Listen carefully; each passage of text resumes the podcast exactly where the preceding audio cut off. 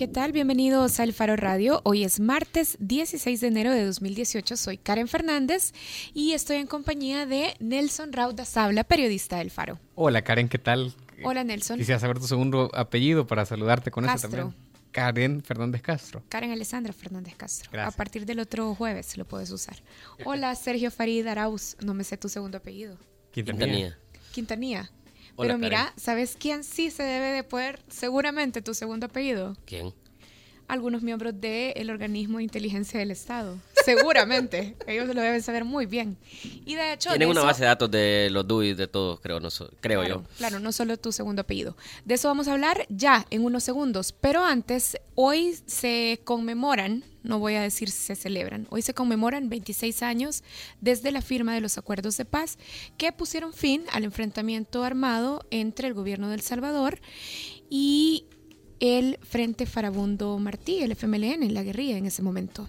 Sí, hoy eh, el presidente de la República y buena parte de su gabinete, no, no, al completo, eh, llevaron a cabo una conmemoración, un evento muchísimo más modesto que el año pasado, al punto que no fue en el anfiteatro, sino que en un pabellón de la Feria Internacional, eh, para resaltar muy pocas cosas, aparte de un, evento y un discurso bastante acartonado de parte del presidente de la República, eh, digo, de manual, muy, muy, sin salirse del protocolo, eh, sí dio un lugar de importancia a Dorila Vázquez, que es, Dorila Márquez, perdón, que es representante de la Asociación de Derechos Humanos de El Mozote, las víctimas de esta masacre eh, perpetrada en 1981 por el ejército, la pasaron al frente, también pasaron al frente a otra representante de la Asociación Pro Búsqueda.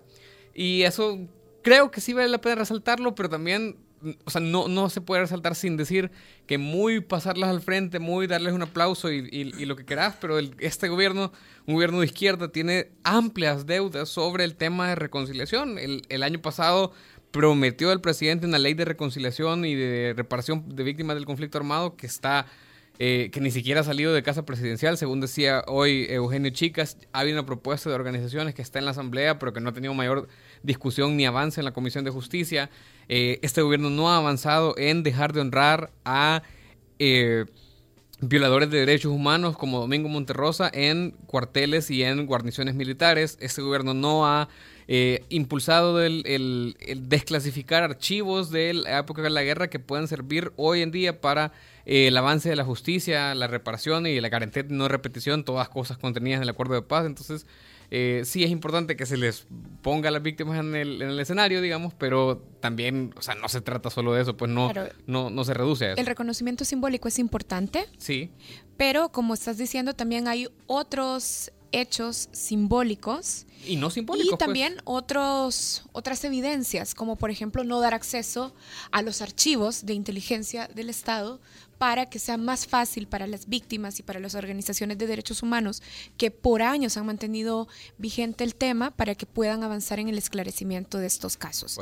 Y bueno, hablando de los acuerdos de paz, es importante tener en cuenta que los acuerdos de paz también crearon una serie de instituciones, reformaron una serie de instituciones, entre ellas el organismo de inteligencia del Estado que nació justamente después de los acuerdos de paz para quitar un poco del poder a los militares que llevaban o tenían la responsabilidad de hacer la tarea de investigación, vigilancia y seguridad para el Estado. Y esta semana en la portada del faro.net, Sergio Arauz, por eso está aquí, nos confirma que este organismo, el organismo de inteligencia del Estado, el OIE, en realidad utiliza sus recursos para perseguir a periodistas, a políticos y a otros opositores del gobierno. Es decir, contrario al espíritu de los acuerdos de paz y contrario al espíritu con el que se creó esta institución, la OIE se utiliza para labores que tienen que ver más con el espionaje político, nos dice Sergio, que con la seguridad del Estado. Pero además, también en su investigación, Sergio nos muestra que la OIE es una institución llena de precariedades para sus agentes operativos. Y hoy, además de estar Sergio con nosotros está también Gerardo Alegría. Gerardo Alegría es procurador adjunto de Personas Migrantes y Seguridad Ciudadana dentro de la Procuraduría para la Defensa de los Derechos Humanos. Gracias Gerardo por estar con nosotros en el Faro Radio. No, no es nada, es un gusto acompañarlos.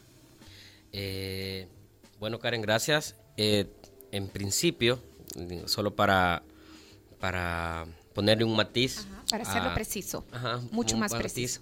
A digamos, la investigación que hicimos sobre el OIE, eh, que esta nació para poner un poco de luz sobre una organización o sobre un organismo que nació con la firma de la paz y que es, eh, al igual que la Policía Nacional Civil, eh, una institución que es hija de la paz, en el sentido de que antes de la OIE existía lo que se llamaba la S2, la temida S2, que era la sección 2 de, la Guardia Nacional que tenía, digamos, la tarea de dar seguimiento, eh, identificar opositores políticos y, bueno, de ahí, de hecho, salen muchas de la documentación que luego, que luego eh, se ha convertido en denuncia, donde es el libro amarillo, que básicamente la sección de inteligencia que daba seguimiento a los opositores que luego aparecían en, digamos, aparecían o, no aparecían, estaban desaparecidos, muchas denuncias de tortura y tal. O sea, en ese contexto es que, digamos, tras la firma de los acuerdos de paz, se llega a un acuerdo de crear la institución que es la OIE, que es básicamente, al igual que la Policía Nacional Civil, el servicio de inteligencia del Estado con carácter civil, es decir, básicamente es quitarle la inteligencia a los militares. A los militares, exactamente. Entonces, y básicamente con el propósito de servir al presidente de la República y al Estado para hacer acopio y análisis de información de inteligencia que sirva para propósitos de defensa y de seguridad. En ese sentido, yo creo que el contraste de por qué es útil eh, publicar eh, este tema, más allá de que sigan periodistas, es... Periodistas del Faro, de hecho. ¿Para qué sirve la OIE? O sea, ¿para qué sirve eh, los recursos que se usan en la OIE? Y sobre todo, eh, ¿por qué es tan secreto eh, lo que hace la OIE por, cuando hay antecedentes en otros países de que conocemos presupuestos, conocemos institucionalidad, conocemos organización de la CIA, conocemos organización del Servicio de Inteligencia Inglés, que es uno de los mejores del mundo, y en El Salvador no conocemos ni siquiera el presupuesto oficial del organismo de inteligencia del Estado. Entonces, en ese sentido, es que también me gustaría destacar que, más allá de la denuncia de que persiguen periodistas, el tema pretende dar luz sobre el propósito, digamos, vacuo para el que está siendo usado una institución que debería de ser eh, de relevancia en un país que tiene crimen organizado, que tiene mucha corrupción, que las pandillas son el día a día de muchas de las familias y en lugar de eso, eh, decir, eh, hay mucha del recurso humano se ocupa para tomarle foto a un periodista que está entrevistando a una fuente para con el propósito de conseguir eh, obtener la identidad de la fuente de los periodistas. O sea, quería poner ese contexto como para empezar a, conversar con Gerardo sobre básicamente la primera pregunta es ¿es legal que la OIE haga seguimientos, tenga un grupo dedicado a hacer seguimientos y estos tengan el propósito de identificar las fuentes de los periodistas, por ejemplo. O eh, es legal también que eh, la OIE haga seguimientos con el propósito de saber la, con quién se acuesta un político opositor, por ejemplo. Bueno, yo quiero empezar por, por destacar también lo que tú ya estabas diciendo, en el sentido de que un organismo de inteligencia del Estado eh, es una herramienta de utilidad para cualquier Estado moderno, principalmente que se tilde democrático y que necesita contar con información para el análisis que tiene que ver con eh, aquellas cosas que, que, pueden ser tan susceptibles de, de, enterarse previamente, como por ejemplo un atentado contra el Estado mismo, contra la seguridad de la ciudadanía y demás. Es decir, eso en principio, como tú ya bien lo, contextualizaste, es correcto, ¿verdad? Y que desde la paja ya derivado, de la firma de la paja ya derivado, digamos esta, esta nueva visión que se quedó en visión, ¿verdad? Eh, porque en la práctica, eh, la, digamos, la oscuridad con la que siempre se mantuvo el funcionamiento de la OIE este, ha sido una constante. Pero por lo menos la visión que se tuvo en aquel momento de crear un organismo de naturaleza civil, y que también se caracterizaba sobre todo por su, por su trabajo técnico y apolítico, como dice la, misma ley de creación del, OIE, este, es una herramienta valiosa. El problema es en, cómo ha funcionado en todo, en todo este tiempo. Eh, a tu pregunta, dicha como la dijiste, la respuesta es no. Eso no es legal, ¿verdad? Eh, si uno pensara, por ejemplo, que a partir de, investigación, de información, de inteligencia bien procesada, este, y como dice la ley, además, eh, capturada de forma este, respetuosa de los derechos humanos y de la institucionalidad democrática, el seguimiento a cualquier persona debería de ser legal si es bajo esos términos, este, de eh, el interés de la seguridad del Estado y de la seguridad de las personas. El cualquiera de nosotros, por ejemplo, un ciudadano común y corriente que esté planeando atentar contra el Estado o contra un grupo de personas y demás, este, justamente si la OIE eh, tiene las herramientas para hacerlo, pues para eso es, para enterarse de información sensible de esa naturaleza. El problema es los propósitos que se pueden buscar a partir de la persecución, sobre todo de, enemigos políticos o, de, o simplemente para el, para el chantaje, ¿verdad? Que, es lo que se puede presumir de la investigación que ustedes han, hecho pública. Este, yo quiero también destacar la importancia que tiene el trabajo de investigación de ustedes, porque este, han entrado a, digamos, a tocar información, a compartir información con la ciudadanía que, como vos bien decís, pone trata de, poner luz en una zona que, se ha conocido muy poco en realidad.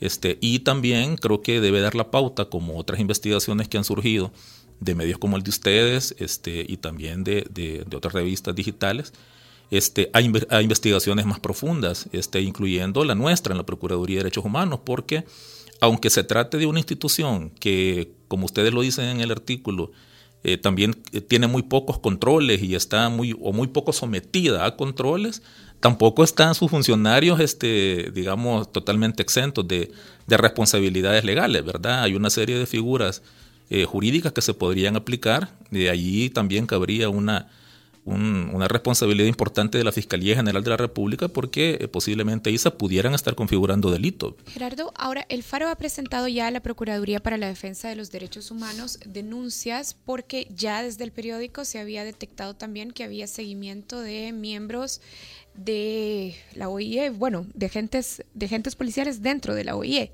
Ahora, ¿cómo ha avanzado la investigación dentro de la Procuraduría para la Defensa de los Derechos Humanos sobre estas denuncias? Fíjate que, bueno, en el registro que tenemos nosotros, eh, básicamente tenemos dos casos registrados.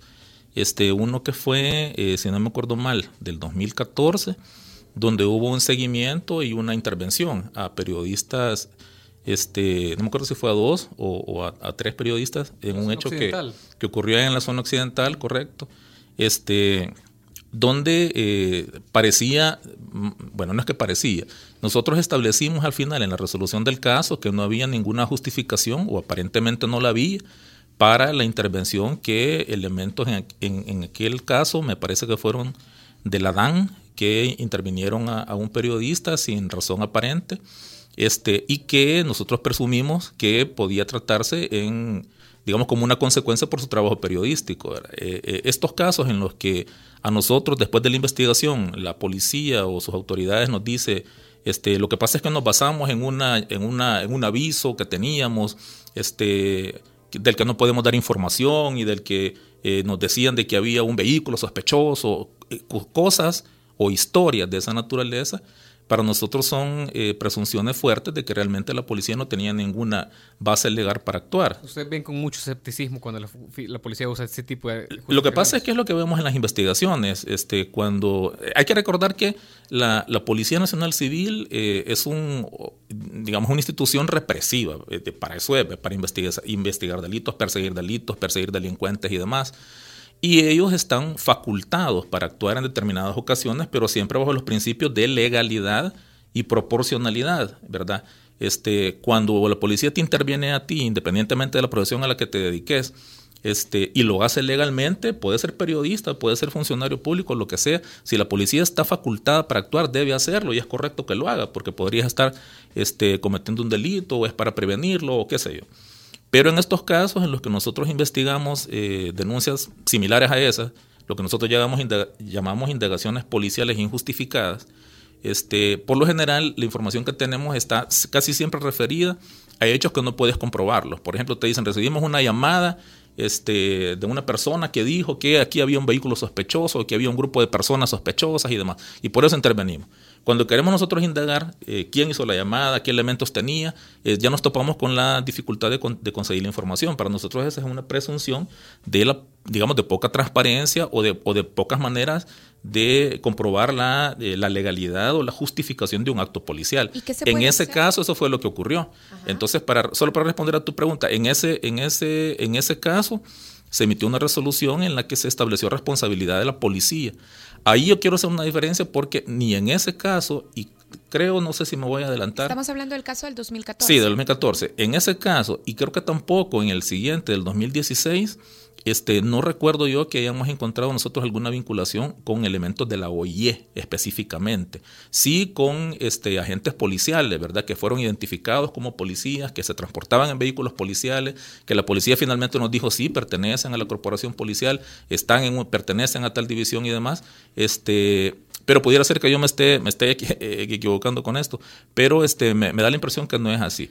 El, siguiente caso sí todavía está pendiente de, resolverse. ¿Y ustedes tienen la facultad y la posibilidad, por ejemplo, de exigirle y de pedirle a la OIE, porque la OIE tiene varios policías, no tenemos el número determinado, eh, de identificar el número de policías con ONI que está digamos, se llama comisión, en comisión de servicio del Servicio de Inteligencia del Estado, del, organismo de inteligencia. Sí. Eh, Porque eso también es parte de lo que, digamos, una de las, de las preguntas que queda muy abierta en nuestro reportaje, y es que eh, necesitamos información oficial eh, que nos diga, y como no, no creo que la OIE tiene la puerta o la justificación para decir, no, no te voy a dar esta información porque es del organismo de inteligencia del Estado. Esa es la, respuesta de cualquier funcionario, pero tal vez ustedes sí tienen, digamos, la institucionalidad como para exigir una respuesta de cuántos agentes con ONI y ah, de qué unidad vienen están en comisión de servicio del OIE.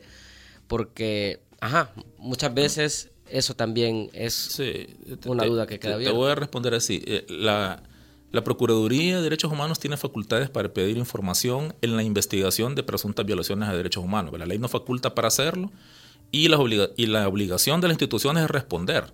¿verdad? Este, incluso la ley de la Procuraduría les establece este, obligaciones de carácter penal si no lo hacen.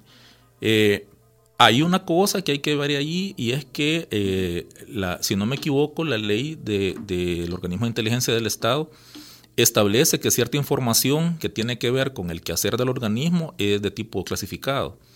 Este, y, establece también que, el, y ahí hay un problema que en, mi opinión, eh, como trabajador de derechos humanos, este, te puedo decir que, que, es algo que de alguna manera podría crear este, inseguridad jurídica, este, tanto para las personas que trabajan ahí como para este, los ciudadanos que estamos también en la obligación y en el derecho de conocer cómo funcionan nuestras instituciones, que es que eh, todo el régimen de este, contratación y el régimen laboral, digamos, de quienes trabajan ahí, este, también está bastante, bastante secreto, es decir, eh, según la ley, también esa es parte de una información que debe ser resguardada, eh, cómo funciona. Y además la ley manda que esto se resuelva por medio de instructivos, que los instructivos son este, digamos, normas jurídicas, sí, pero de, digamos, de muy, de muy poco control, porque un funcionario eh, que está a cargo de una institución puede girar un instructivo de determinadas cosas que quiere hacer de determinadas maneras,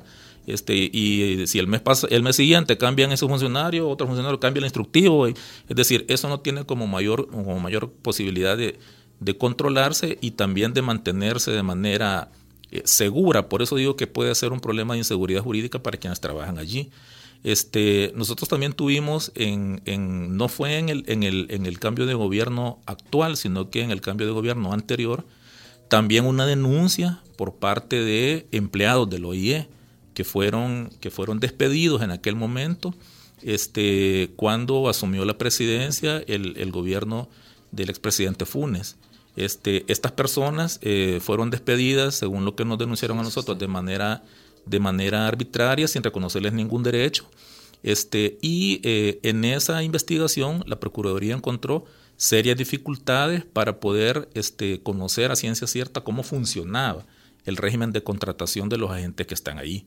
Eh, es decir, eh, al parecer, eh, está, algunos de ellos eran contratados por otras instituciones del Estado, nunca trabajaban ahí ni tenían este, ninguna relación de operativa de trabajo, es decir, una manera bastante oscura de manejar estas cosas. Plaza fantasma. Es decir, para las instituciones donde, donde se les pagaba, sí, pero eran, eran realmente agentes del Estado que estaban contratados este, que tenían muy poca eh, eh, manera de reclamar derechos y demás, que, pero que también, por supuesto, mientras ellos estuvieron funcionando dentro de, la institución, no nosotros no conocimos ninguna denuncia, las conocimos hasta que los despidieron y entonces este salió un poco a la luz. Está en amparo alguna información. sí, es correcto. Es ese, es ese caso. Este, pero eh, respondiendo a tu pregunta, ahí nosotros podríamos en una investigación derivada también de la, del, del, artículo de ustedes, eh, justamente pedir información al respecto, ¿verdad? Habría que ver cómo dirimen esta parte en la que la información esté clasificada, porque eso también tiene que tener sus justificaciones debidas, ¿verdad? No es tampoco eh, una, una, una no, no es tampoco una decisión, este, el, el nivel de, de discrecionalidad que, que debe tener eh, debe ser razonable, ¿verdad? A la hora de decir, si es información sensible, por ejemplo, que va a poner en peligro la vida de personas y demás, pues habría que considerarlo, ¿verdad? Pero si es una información que incluso se puede eh, resguardar nombres, apellidos, qué sé yo, pero sí saber cuántas personas, este, qué condición laboral tienen eh, y que un poco sepamos este, eh, cómo funciona esto, podría ser eso, por supuesto, saludable porque se trata de, de, un tema bien sensible donde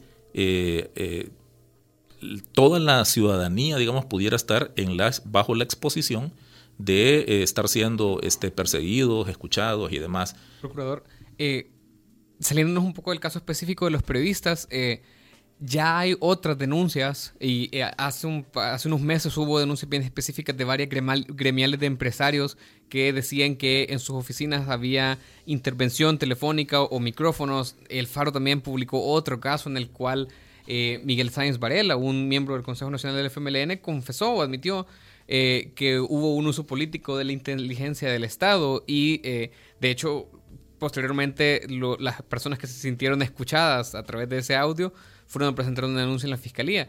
Eh, mi pregunta es si la, Procuraduría, independientemente de esta investigación del Faro, tiene evidencias o elementos para considerar que la OIS está saliendo del margen y está invadiendo derechos humanos, o violentando derechos humanos de otros ciudadanos, eh, violentando el derecho a la intimidad, por ejemplo, u otros derechos humanos. Eh, ¿Ustedes, las investigaciones o la información que tienen apunta a eso? No, de momento no tenemos nosotros información de casos puntuales donde hayamos este, recibido una denuncia este, con los elementos suficientes y que nos pudiera, digamos, dar paso a una investigación y pedir información y contar con estos elementos. Este, si no, si no recuerdo mal, los únicos casos que, con los que contamos es con el de los despidos que, ya les mencioné a ustedes y este y los de y los que denunciaron de, parte de la revista este digital eh, eh, no perdón del Faro perdón del Faro este que tienen que ver con indagaciones policiales injustificadas, pero que no relacionan, o no recuerdo yo que estén relacionadas en aquel momento este, agentes directamente de, del organismo de inteligencia del Estado. No tenemos nosotros este, documentados casos de esta naturaleza. Este, nosotros, como ustedes saben, eh, también tenemos facultades también para este, controlar otras instancias del Estado que hacen una labor similar, ¿vea? que por ejemplo en el caso de, del Centro de Intervención de, Escuchas Telefónicas, que es el, el mecanismo, este, digamos, la herramienta que acompaña al, al órgano judicial en materia penal para la investigación de delitos, que es otra cosa. O sea, eso este, parte de la idea de que eh, hay una investigación formal, fundamentada, justificada, este, donde hay, ahí sí puedes decir que hay, que hay controles este, institucionales este, cercanos, hay, eh, las resoluciones deben de ser razonadas, hay plazos para actuar, los jueces de lo penal controlan, eh, nosotros estamos haciendo auditoría y aún así nosotros en esa, en esa eh, eh, función que realizamos hemos encontrado irregularidades, como ustedes han sabido,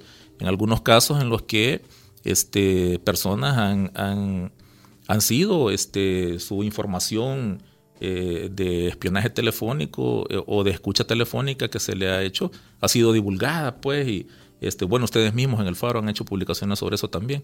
Entonces es muy complicado pensar que en un, en un organismo como el OIE, que tiene pues mucho menos controles o que se conocen menos, ¿verdad? Este, no ocurren este tipo de cosas. Hay que investigarla, hay que investigarla y tampoco se podría como, como eh, adelantar criterios, pero eh, creo que eh, los elementos que ustedes han planteado en, el artículo este, dan para poder, para poder indagar. De oficio, pueden ustedes empezar de oficio. Sí, por supuesto. Y lo harán. Pues es una decisión que tiene que tomar la procuradora, pero está dentro de nuestras facultades. Bien, esa última pregunta de Nelson Rauda está también en línea con lo que Gabriel Lara nos decía en la cuenta del Faro en Facebook. Dice, considero importante que una organización como la OIE no esté en función de grupos o sectores, pero es importante eh, que se establezcan qué herramientas legales tiene la Procuraduría para transparentar las actividades de la OIE. Y él nos recuerda que eh, la OIE tiene algunas facultades legales, de hecho, que precisamente hacen que todos los asuntos, actividades y documentación estén considerados como clasificados y que su administración y manejo le corresponde únicamente al presidente de la República. Es un tema del que no podemos dejar de hablar. Ahora en este programa sí lo vamos a hacer, pero bueno, Gerardo, gracias por habernos acompañado porque esperamos en otros programas darle seguimiento a esta investigación que Sergio Arauz ha publicado. Gracias a Gerardo Alegría. Gerardo Alegría es procurador adjunto de Personas Migrantes y Seguridad Ciudadana de la Procuraduría para la Defensa de los Derechos Humanos. Gracias, Gerardo. Bueno, no, de nada, de la orden. Bueno, y nosotros tenemos que hacer una pausa en el Faro Radio, pero cuando regresemos vamos a hablar de lo que ha pasado en el sitio arqueológico de Tacuzcalco. Para resumirlo muy breve, Secultura tuvo que intervenir en un proyecto urbanístico porque este proyecto urbanístico se estaba desarrollando sin permisos, sin los permisos legales que se tienen que otorgar a las empresas constructoras en virtud de la Ley de Protección al Patrimonio Cultural del Salvador. Así es que Secultura intervino y en efecto constató que en la zona habían importantes hallazgos o habían importantes rastros de material cultural prehispánico. De eso regresamos hablando en el Faro Radio, ya volvemos. El Faro Radio, hablemos de lo que no se habla. Estamos en punto 105.